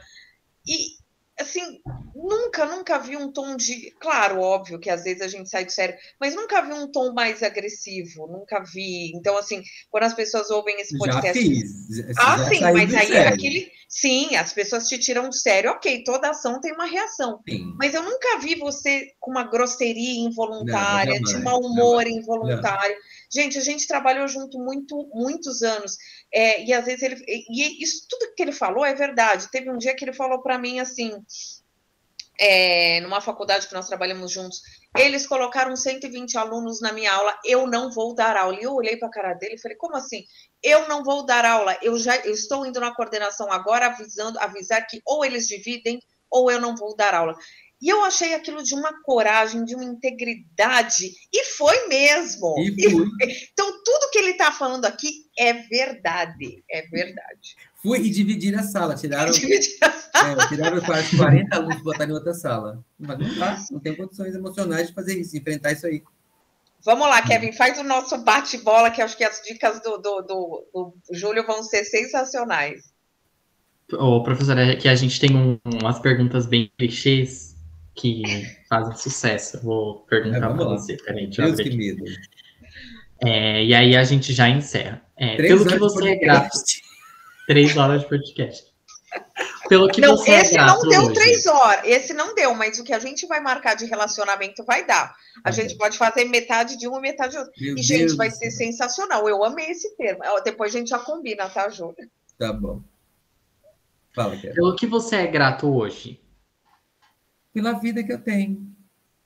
Eu acho que eu não tenho nada do que reclamar. Lá do interior da Bahia, da, de Itajú do Colônia, da tribo dos índios Pataxós, que ficava em frente à, à nossa casa do lado do rio, até esse momento eu só tenho a agradecer, eu sou agradecido por tudo, absolutamente tudo. Pela mãe maravilhosa que eu tenho, pelo meu pai que já foi, pelas coisas boas, pelas coisas ruins. Me fizeram um Júlio. Sim. Se o mundo inteiro te pudesse ouvir, o que, que você falaria? Ah, eu queria que eles cantassem as minhas músicas, né? queria o mundo cantando Imperdoável, Três Oceanos, Simplesmente Complicado. Eu queria cantar para o mundo todo, mas infelizmente no mundo que a gente vive, onde o marketing das gravadoras e dos, da, da televisão de, define quem faz sucesso com a música, eu vou continuar cantando as minhas músicas independente do sucesso. Mas se E eu pudesse, Júlio canta eu muito gostaria. bem. E deixa É. depois na descrição, viu, Kevin? O meu Spotify. Insta. É, o, o Spotify e o Insta, porque ele canta muito bem. É, então eu queria que o mundo cantasse as minhas canções, que modéstia à parte são lindas. Tem poesia. A minha música é baseada em poesia, não é no. Não, é poesia. É que nem. Eu sou muito pouco modesto. A minha poesia é tão bonita quanto Vinícius, quanto Tom Jobim. Eu escrevo com poesia, com, com poema, com letra. Com a alma. É, então é, eu acho que eu gostaria muito. Agora, para dizer para as pessoas é leveza e amor, né? Mais sexo, menos chateação. Beijar na boca é uma delícia. Ai, é Vamos beijar verdade. na boca, vamos fazer sexo, parem de encher o saco. Eu queria que o mundo todo Para estivesse- de tomar conta Putin. do buraco alheio. Cada É, um Putin, para de querer jogar uma bomba nas pessoas e vai lá dar amor, dá bastante amor para as pessoas. e você é um infeliz. Estamos precisando dar amor, Dá gente. amor para as pessoas. Dá amor para as pessoas. Vai beijar, Dá o que você abraçar. quiser, né? Contanto que seja bom, dá o que você quiser. O corpo é Eu teu. assim, se você é maior de idade, sabe o que está fazendo, vai ser feliz. Era isso que eu queria dizer para a humanidade toda. Muito bom, um recado super importante. É. É, um livro que você gosta. Olha, eu estou lendo um livro maravilhoso. Espera um pouquinho, só que eu, eu esqueço é, o título. Peraí. Parece eu lá indicando. É o meu livro da vida. Ih, gente, esqueci o nome do livro. Eu leio, eu leio, é o Talvez Você Deva Conversar com Alguém, da Lori Gottlieb. Estou lendo, estou adorando esse livro. Não sei se não aparece aí para vocês verem o que está o fundo. Não, aparece o fundo só. É, talvez você deva conversar com alguém. Agora, dos livros que eu amo, Fernando Sabino, Menino no Espelho, eu aconselho as pessoas sempre lerem, porque esse livro é maravilhoso. Ai, deixa eu ver. Ai, tem tanta coisa que eu leio, mas esses dois eu acho que tá bom. Acho que o mais antigo, que é o Fernando Sabino, Menino no Espelho, que, que, eu gosto muito, acho que é um encontro consigo mesmo, para as pessoas lerem sobre suas infâncias, sobre suas histórias. Eu me orgulho muito da minha história, eu acho que é uma história linda e tenho esse esse livro é bem psicologia, está me fazendo refletir sobre algumas coisas interessantes. E uma música. As minhas, mas em especial Caçador de Mim do Milton Nascimento, né? Que é maravilhosa. E uma sempre- sua? Uma, Ai, uma em especial. Imperdoável. Imperdoável é uma música que eu amo cantar. Acho que a letra é linda também. Está lá no Spotify, vocês podem ouvir. Chama-se Júlio Imperdoável. Tem um EP com cinco músicas. As cinco são lindas. Simplesmente Complicado, Três Oceanos, é, Bendito. Mas Imperdoável eu acho que é a música. É, além de Sangrando, do Gonzaguinha, que eu acho que é a música que eu cantei em todos os shows que eu fiz na minha vida que eu acho simplesmente um hino à música, né? um hino à canção, à voz. Né? Quando eu soltar a, a minha voz, por favor, entenda, isso é maravilhoso. É um filme ou uma série que você gosta. Eu vou dizer todos os filmes do Pedro Almodóvar, todos.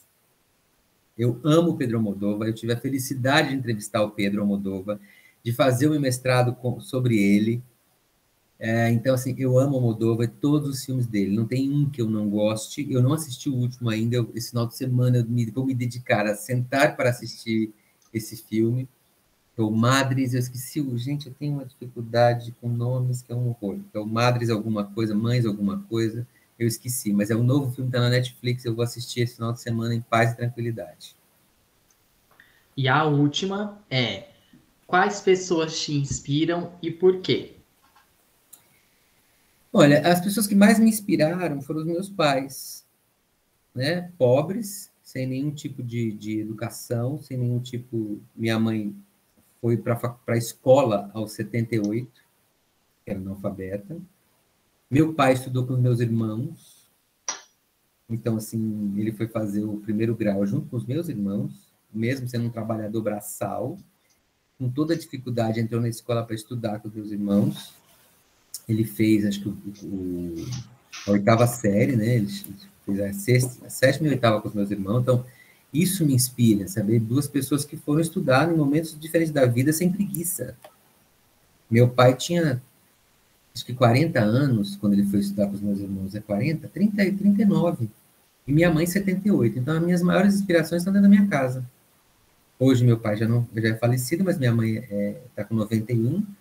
E é sempre vai. Minha mãe nunca fala, ai, fica aí, não. É vai, vai, vai. É, é, é o lema do, do, imperador Júlio César: vim, vi, venci. Então, vai, vai, vence, luta, faz as coisas que precisa fazer. Hoje, assim, agora, externamente, assim, pessoas que me inspiraram, eu gosto muito do, sempre dos escritores. Né? Os escritores me comovem muito, todos eles. Os cineastas são pessoas que me inspiram com seus filmes, os escritores. É... Um livro que me inspirou para a literatura foi Uma Rua Como Aquela, da Lucila Meirelles.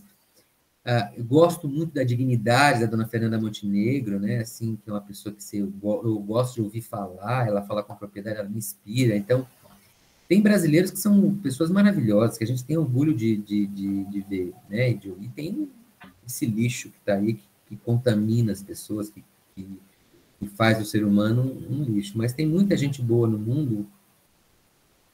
Pensando em alguém assim, de inspiração mais profunda, eu acho que o, o Almodóvar me, me inspira muito. A loucura dele, é, essa coisa da criatividade, eu sempre vejo os filmes dele e aquilo me, me, preenche, me enche de, de mais certeza de que eu não sou um louco solitário no mundo.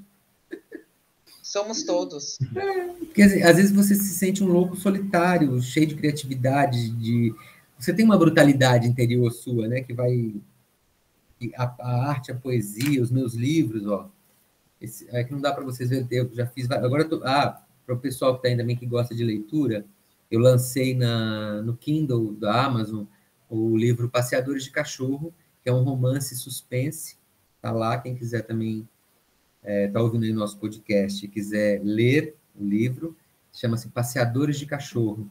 É uma história de suspense que conta a vida de cinco homens que moram no mesmo condomínio, são todos casados, e que se tornaram apenas passeadores de cachorro com o tempo. Né? Nada mais. Perderam a verve, a alma, ou porque eram mau caráteres, ou porque per se perderam na vida com seus casamentos, com suas histórias. E é um livro muito E tem toda uma história de suspense no meio que vai unindo as vidas deles, porque eles moram no mesmo condomínio, então é, chama Os Passeadores de Cachorro, está no Kindle. Vou comprar. Modéstia à parte, é baratinho, 24 reais. Né? Eu acho que a literatura tem que ser barata para as pessoas, quanto mais se lê. Não adianta você comprar um livro de 200 reais, por mais que eu acho que vale. Sim, sem dúvida. 200 reais. Mas eu acho que a gente tem que fazer uma literatura no Brasil mais barata para a gente incentivar a leitura. Sem dúvida. Eu sei que o brasileiro prefere gastar 100 numa balada do que comprar um livro por 24 reais. Mas eu ainda sou a favor de livros mais baratos, sem, como o seu Guedes quer colocar a taxação no, no livro, né? É, pois é. Abafa o caso, né? É, e tirar das armas. Eu sou a favor de livros baratos para que as pessoas é. possam incentivar a leitura cada vez mais. Até há três ou quatro anos que eu escuto que o Brasil vai decolar, né? Eu É tipo aquele teco-teco.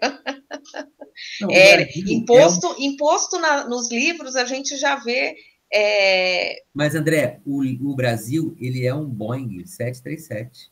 Sim, mal pilotado, né? Ou não muito pilotado. Muito mal pilotado, muito mal Sem pilotado. Dúvida. Só entra piloto de quinta categoria. Sim, sim. E aí a gente tem que falar, até vou citar aqui a Cris, que ela falou uma coisa no podcast dela, que eu adoro, que até foi o Kevin que mandou, que é, eu não sou a favor desse governo, como não era do outro, do anterior, né? Não gosto de nenhum dos dois, e, e taxar livro, é aumentar imposto do livro, mostra como os governos querem que as pessoas continuem ignorantes, assim como a educação sempre foi tratada como segundo plano, né? A gente viu lá aqueles cursos técnicos, tal do ProUni, quem é professor sabe. A gente teve professor tomou calote, então assim, é, é um Boeing, né, sem, sem direção, sem acho que não teve nenhum até hoje que entrou lá para realmente falar não, vamos colocar o gigante de pé, porque a gente está num gigante, mas o gigante não está nem ajoelhado, o gigante está nocauteado mesmo. Nocauteado. E, e, eu digo o seguinte: o governo anterior ele existiu e errou. Esse governo só errou, não existiu, não governou, não fez absolutamente nada. Ou seja, não fez, fez bastante besteira. bastante besteira. Não, não, besteira é bondade sua, né? Fez merda, uma atrás da não, outra. É, né? é, não, é, assim, teve gente que tem, às vezes a gente fala assim, não, eu vi um meme outro dia que eu mandei pro Kevin que falava assim, hoje eu só queria que o Bolsonaro ficasse quietinho, não falasse nada. Foi quando começou a guerra da Rússia, e aí o Mourão foi dar não sei o que, ele vem e e dá um. Gente, mas não se tem um dia de paz. Esse não se tem um dia de paz. É, é uma infelicidade contínua e ininterrupta. É. E aí ontem, né, porque aí você fala mal do Bolsonaro, o pessoal acha que você é do Lula. Não, não sou nem de um nem do outro. Os dois, para mim, deviam saltar de paraquedas sem paraquedas. Veio falar que o, o combustível está tá aumentando no Brasil porque o governo vende, porque nos Gente, ele distorceu a ideia de uma tal forma que as pessoas olham e falam: nossa, é verdade. Não, não é verdade. O combustível está aumentando porque temos uma guerra. Sim, somos autossuficientes, sim, mas o petróleo é vendido no mundo inteiro. Então, assim, é, é uma palhaçada que, olha. Eu, eu, sempre fui de esquerda, sou um cara com pensamento de esquerda, e realmente o que está aí é algo que não tem. É dantesco. Eu não vou dizer que a esquerda brasileira é unida tem, né? Ela está ela tá desunida, ela está quebrada, ela precisa se unir como uma esquerda de verdade. Eu acho que ela está fragmentada, mas isso é assunto para um outro podcast. Sim. Ela, tá, ela, precisa se unir mais pra, é, em prol do país. Acho que a esquerda precisava se unir agora, é um momento de, de união. Eu acho que aqui a gente não tem nem esquerda nem direita, a gente tem uma praga chamada centrão qualquer governante que vá, desculpa o termo, vai baixar as calças para o Centrão. Eu quero jogar uma bomba no Centrão. Eu, Eu também. É porque, gente, a maioria é de lá, a maioria dos deputados é de lá, a maioria dos senadores é de lá, então assim, ou faz o que eu quero ou não aprova seus projetos. O que, que eles fazem? Não, mas tem, tem, uma série de outros fatores aí que a gente vai discutir no outro podcast que são mais complexos. Vamos deixar sim, sim, sim. No, Vamos deixar a política para lá, porque é, eu amei, amei. É bem polêmico, foi... tem muita é coisa é que polêmico. a gente tem que discutir, falar e pelo é. amor de Jesus. Aliás, eu sou muito a favor, eu acho que tem coisas que deveríamos ter desde a educação básica, inteligência emocional, é, educação financeira e educação política. Não temos, não, não temos. Tem. A gente precisa ensinar as pessoas a pensar. Mas, ó, para finalizar, eu amei, amei, amei conversar com você. Você é uma pessoa iluminada. Você é, eu que tive a oportunidade de conviver com você, você é tudo eu isso agradeço. mesmo que você colocou. Você não tem medo, você vai e fala o que você acha, é, sem ofender, sem magoar, né? Mas eu, quando eu digo falar o que acha é não ser hipócrita, essa, esse mal mundial de ser certinho politicamente correto e não saber nem o que você está fazendo da tua vida e admiro a sua coragem de mudar, de ir atrás. Olha, eu gostaria de dizer que a idade me deixou mais, mais bonzinho, tá? Olha que bom. Eu tô ficando pior. Eu tô mais bonzinho, mais quietinho. Não, cada ano que passa eu tô mais espevitada. Eu acho que quando eu era criança eu era tão quietinha e eu demorei tanto para aprender a falar é, que agora eu falo mesmo. Quer dizer, eu não vou jogar as verdades na cara de ninguém, até porque a verdade é minha né? É. Mas se tiver magoando, escuta aqui, meu filho, até aqui você vai, até daqui, daqui para frente você não vai, porque se você for, aí a gente vai ter um problema. Qual vai comer? Gente, Mas Professor, muito, muito obrigada. Muito... Professor, muito obrigado. Uma honra te receber aqui, poder falar com você novamente. Você é uma pessoa que me inspira, me inspirou obrigado. durante a graduação e agora te acompanho e vou estar sempre te acompanhando. E foi uma honra te receber aqui. Tá bom, eu agradeço. Não me cancelem. Tá... eu não tenho medo de cancelamento, porque eu nem tenho tanto seguidor assim. Então, eu aqui agradeço o convite. Estou muito feliz desse bate-papo. Foi super agradável, foi super emocional também. É, eu espero que a minha fala contribua para as pessoas pensarem, refletirem. E se não contribuir, elas vão lá na descarga e dá o descarga e está ótimo. É, e se não, se não contribui, aí você usa a minha palavra principal. Se não contribui, foda-se. Porque se você ficou aqui duas horas assistindo e não conseguiu entender nada, desculpa, volta e assiste de novo, você não entendeu mesmo. É, vai ser feliz, também não volta, vai fazer outra coisa boa para você que tá aí. Se não concordou comigo, você não é obrigado a concordar. Se discorda, discorda, que maravilha. É, me acha no Instagram lá e depois coloca lá, detestei você, amei você. Também, se não quiser colocar nada, não coloca nada. A vida é feita de leveza. Deixo aqui o meu carinho, o meu amor. Se os meus ex-alunos estiverem escutando, escutarem esse podcast, que eu espero que sim, que eu, depois eu vou colocar o link lá, é, escutem com amor. O, eu sou um ex-professor apaixonado por todos os alunos, por todos os colegas maravilhosos como você, André, e outros tantos que eu conheci ao longo da minha carreira profissional como professor. Queria muito que as universidades brasileiras respeitassem muito os professores, é a profissão mais linda que tem, a gente Entendi. ensinar alguém alguma coisa. Então, assim, formar alguém, eu sou talvez das antigas, né, onde a gente tinha a preocupação de gerar o desafio, gerar amor, gerar, assim, eu tenho a felicidade de ouvir o Kevin falar que, que, que gosta de mim, e tantos outros ex-alunos que me, me, me, mandam, e que me fazem surpresas lindas, uh, fui no casamento de uma aluna, tinha uma foto minha no, no negócio, eu falei, assim, gente, o que, que eu estou fazendo aqui? Se essas que coisas que, que, fazem a, a vida de professor valer. Eu hoje não sou mais professor, não me considero, não estou vinculado a nenhuma universidade. Amo... Você não está na faculdade, mas você é professor, porque você gosta de ensinar. É, eu Você amo... fez aqui foi dar uma aula, né? Ai, obrigado. Então, muito obrigado a vocês todos que estão ouvindo. Obrigado, Kevin e André, pelo convite. Eu estou muito, muito feliz e agradecido. Um beijo grande para todos. Obrigada, obrigada. Bom, pessoal, então chegamos ao final de mais um episódio. Espero que vocês tenham gostado. E todos os links que o Júlio fez referência aqui no podcast eu vou deixar na descrição do vídeo. Então, até a próxima.